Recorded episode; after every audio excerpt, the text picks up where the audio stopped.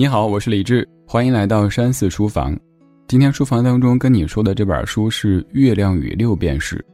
我们先不说书，也不说写书人，我们先说说感受。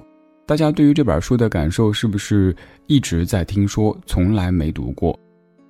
最早听说有可能是你在上中学的时候，老师家长说毛姆的《月亮与六便士》是一本名著，应该读一读。但那个时候很叛逆，就是不想读，越是名著我越不想读。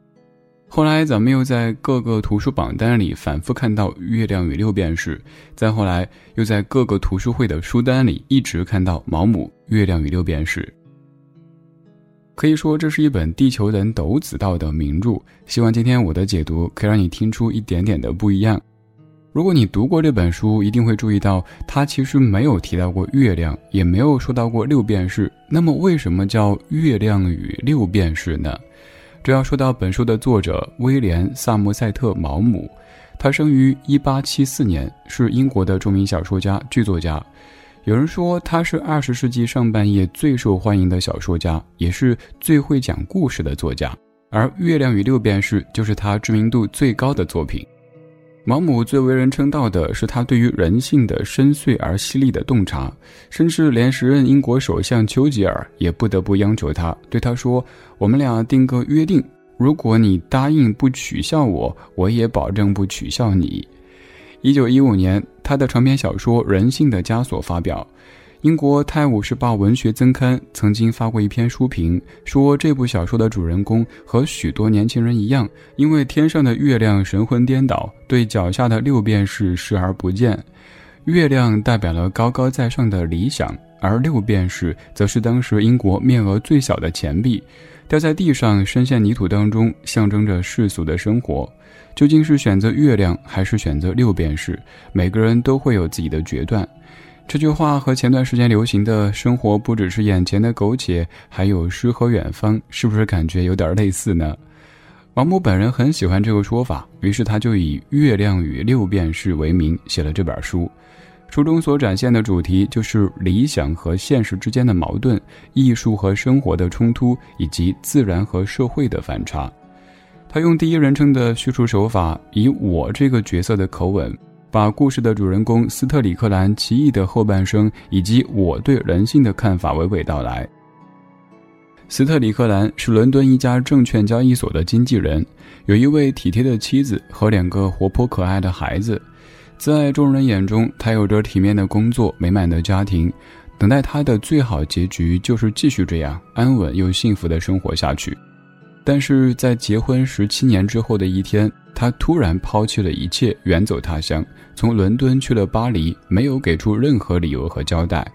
人们不得不猜测，为什么他会突然间不告而别？是不是有了外遇，和别的女人私奔了？这个时候，故事的叙述人，也就是第一人称的角色我出现了。在他妻子的拜托下，我来到巴黎，准备当面去质问他。原来他的身边没有别的女人，而他也没有在享受灯红酒绿。事实上，他生活潦倒，不得不寄居在巴黎一条下流街道上很不名誉的房子里。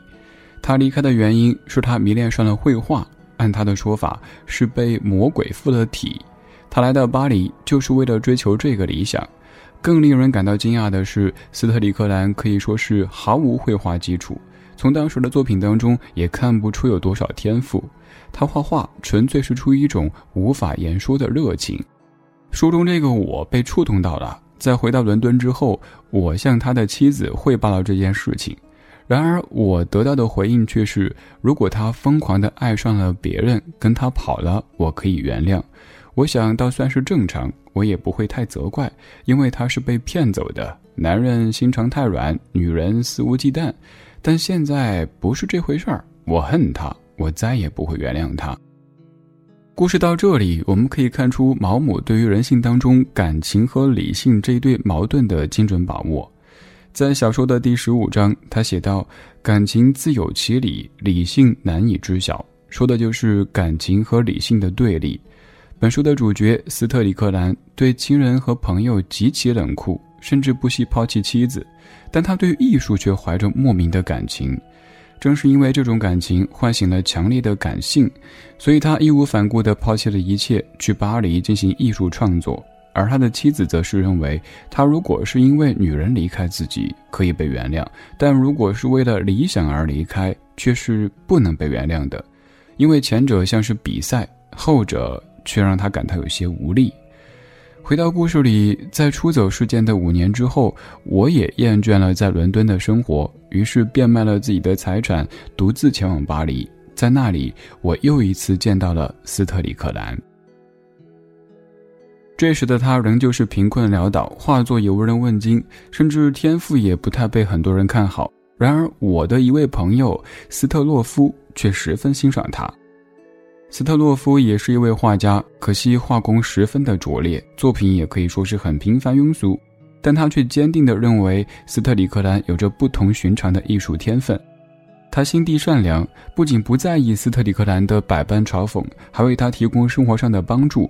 在他病重的时候，还接到家中悉心照顾。而在这个时候，斯特里克兰遇到了人生当中的第二个女人——斯特洛夫的妻子布兰奇。在他们最初相见的时候，斯特里克兰的无礼和粗暴让布兰奇对他产生深深的厌恶。所以，当他病重，而斯特洛夫想把他接到家中进行照料的时候，布兰奇吓坏了，坚决拒绝。只是在丈夫苦苦的哀求下，她最终答应了。但她始终也觉得有什么不好的事情正在发生。灾难可以说是如约而至。在看护的过程当中，布兰奇和斯特里克兰共同度过了许多不眠之夜。当斯特里克兰病愈的时候，布兰奇向丈夫宣布，她爱上了他，要跟随他走。她背叛了自己的丈夫，而丈夫没有尊严的哀求，却只换来她狠狠的巴掌。可是之后不久，斯特里克兰便毫不犹豫地收回了在布兰奇身上所付出的时间和精力。因为爱情不是他的终极追求，他必须马不停蹄地开启下一段人生。绝望的布兰奇选择了自杀。很多朋友读到这里都会说：“这不就是现实版的农夫与蛇吗？”斯特里克兰不仅没有对帮助自己的善良画家表达感恩之心，还毫无顾忌地和他的妻子纠缠在一起。但在这之后，又并没有和这个女人在一起，并且对最后的悲剧也无动于衷。可以说，这是一个彻头彻尾的渣男。他的残忍和冷酷让书中的我对他产生厌恶。我质问他，对于布兰奇的自杀和救命恩人斯特洛夫有没有愧疚之心？面对我的质问，他是这么回答的：“我不需要爱情，我没时间谈恋爱，但我也有着人性的弱点，我无法克制自己的欲望，它囚禁着我的精神。”我希望有一天，我可以不受欲望的支配，自由自在的工作。因为女人除了爱情什么也不懂，所以她们把爱情看得非常重要。这简直太荒谬！他们还想说服我们，让我们相信这是生活的全部。事实上，这是微不足道的一部分。我只知道欲望，这是正常的、健康的。爱情是一种病。在他看来，女人、爱情竟然是个麻烦。他们想要占有他的灵魂，捆住他的手脚，把他完全的控制住，而他所追求的是不被打扰、自由的追求理想。这是他抛弃布兰奇的原因，也是他离开家庭、抛弃妻子的原因。在这之后，斯特里克兰踏上了居无定所的流浪之路，而书中的我也离开巴黎，多年没有收到过他的消息。后来，在机缘巧合之下，我遇上了几位在他人生的最后几年和他有过交集的人，这才听说后面发生的事，补全了这个故事。原来，斯特里克兰最后辗转到南太平洋的塔希提岛上，在这个岛上，他遇到了一位叫做艾塔的土著姑娘，这是唯一的一个让他落泪的女人，也是唯一一个懂得如何爱他的女人。他对斯特里克兰可以说是一见钟情，而斯特里克兰娶她只是因为她有着美好的身体，还可以提供富足的生活，让他可以无忧无虑的一心一意的从事艺术创作。而艾塔对此毫不在意，似乎一无所求。他陪着斯特里克兰一起到与世隔绝的深山老林当中，给他做饭，陪他生活，不打扰他画画。斯特里克兰最终找到自己喜爱的生活方式。不幸的是，在不久之后，斯特里克兰就感染了麻风病。但是艾塔不离不弃，不仅一直照顾他，陪伴他完成凝聚一生天赋和心血的巨幅壁画，在他死后还遵照他的要求，一把火烧了那幅壁画。故事到这里进入到尾声，肯定很多小朋友以及大朋友都是一头问号：为什么斯特里克兰会嘱咐艾塔，在他死后将自己用毕生精力所创作的惊世之作付诸一炬呢？这需要来了解一下这部小说主人公背后的原型。斯特里克兰在生命的最后阶段所创作的壁画，是以1897年法国后印象派画家高更在塔希提岛所创作的巨作《我们从哪里来？我们是谁？我们到哪里去》为原型的。斯特里克兰这个人物的原型，便是与梵高、塞尚并称为后印象派三大巨匠的高更。高更在立志当画家之前，做过股票经纪人，还娶过一位漂亮的丹麦姑娘为妻。而在三十五岁的时候，他毅然辞去工作，专心地致力于绘画。和斯特里克兰一样，他基本断绝了与家庭的关系，过着孤独贫苦的生活，更两度前往塔希提岛长期居住并进行创作。但是和斯特里克兰不一样的是，高更没有得麻风病，也没有完全断绝和家人的关系。他始终在和妻子通信，还将自己在塔希提岛所创作的作品运回巴黎出售。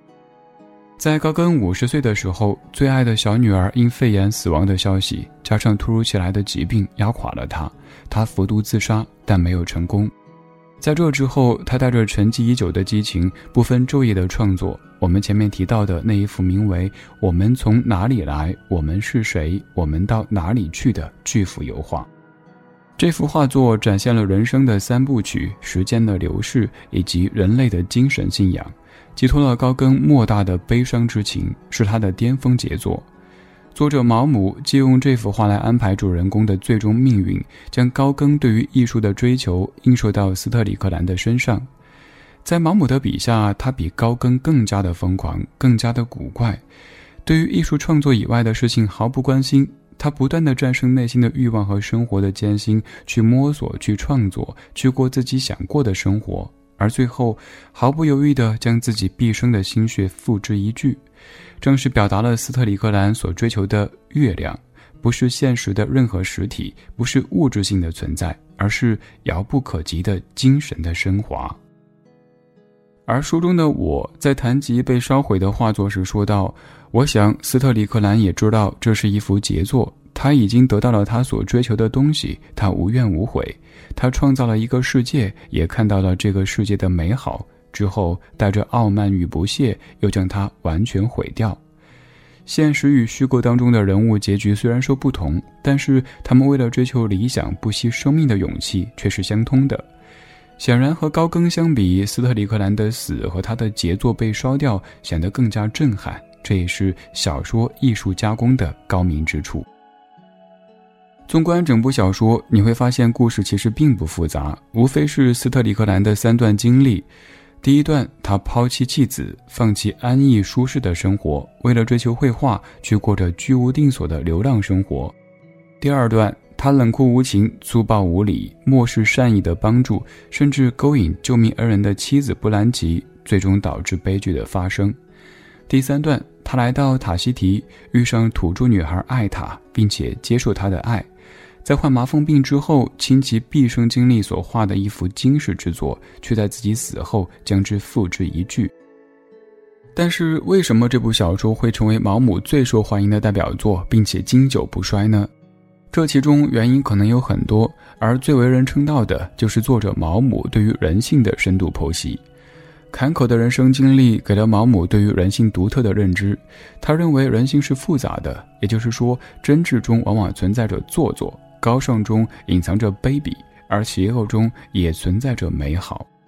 毛姆对于人类感情的分析，既不是道德审判，也不是现代派的非理性表达。他的方法是一种价值分析，通过敏锐的洞察力，把真实的人物放在读者面前。书中的叙述者我这个角色，表现的更多是对于剧中人的怜悯和同情，而各个角色的是非功过，自有读者来评判。就好比主人公斯特里克兰，这个人很复杂，有的人非常恨他，因为他没有丝毫的社会责任感，是个不折不扣的渣男，而且对女性极其的不尊重，并且残酷无情，恩将仇报。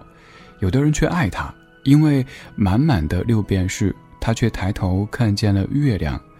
恨他的人为被他卷入不幸的人感到惋惜，爱他的人在他身上看到了追求理想的勇敢和执着。我们从这个角色的身上感受到了独特的魅力，他既有现实生活的粗鄙和肉欲，也有着无人能及的超凡意志和精神追求。这种对立和统一，正是整本书的主题：理想与现实的冲突，艺术与生活的冲突，以及感情与理智的冲突。正如最开始的时候我们提到的，应该是去追求月亮，还是六便士？是诗和远方，还是眼前的苟且？每个人都有自己的看法。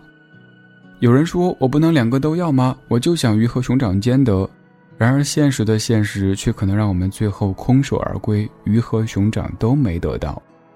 也有人说：“当然要不顾一切地追求月亮。”就连奥斯卡·王尔德也曾对我们说：“我不想谋生，我想生活。”可是身后的一地鸡毛，又有多少人能够舍弃？更多的人压抑了曾经对于月亮的向往，低头捡起一枚又一枚的六便士。其实，至于生活在凡尘俗世当中的我们，一味的讨论这个问题，并没有太大意义。就像我常说，我们是在纠结选择诗和远方，还是眼前与苟且的时候，还不如好好的活在当下。首先，远方不一定全都是诗意，眼前不一定全都是苟且。其次，别人的远方就是我们的眼前，所以好好过好当下的每一天，有可能就是在实现别人眼中的诗和远方。但愿你在踏实前进的路上，弯腰捡起六便士的时候，一抬头就能看见皎洁的月光。好了，今天的分享就到这里。世间好书那么多，而你的时间是有限的。我所做的就是通过理性的数据加上感性的筛选，为你精选书单，然后进行解读分析。如果碰到非常感兴趣的，还是建议找来整本书从头到尾的读一读，因为把书捧在手中，一点点进入文字的世界里，才是读书最快乐的时刻。我是李志，这里是山寺书房，下期读书会，我们书里见。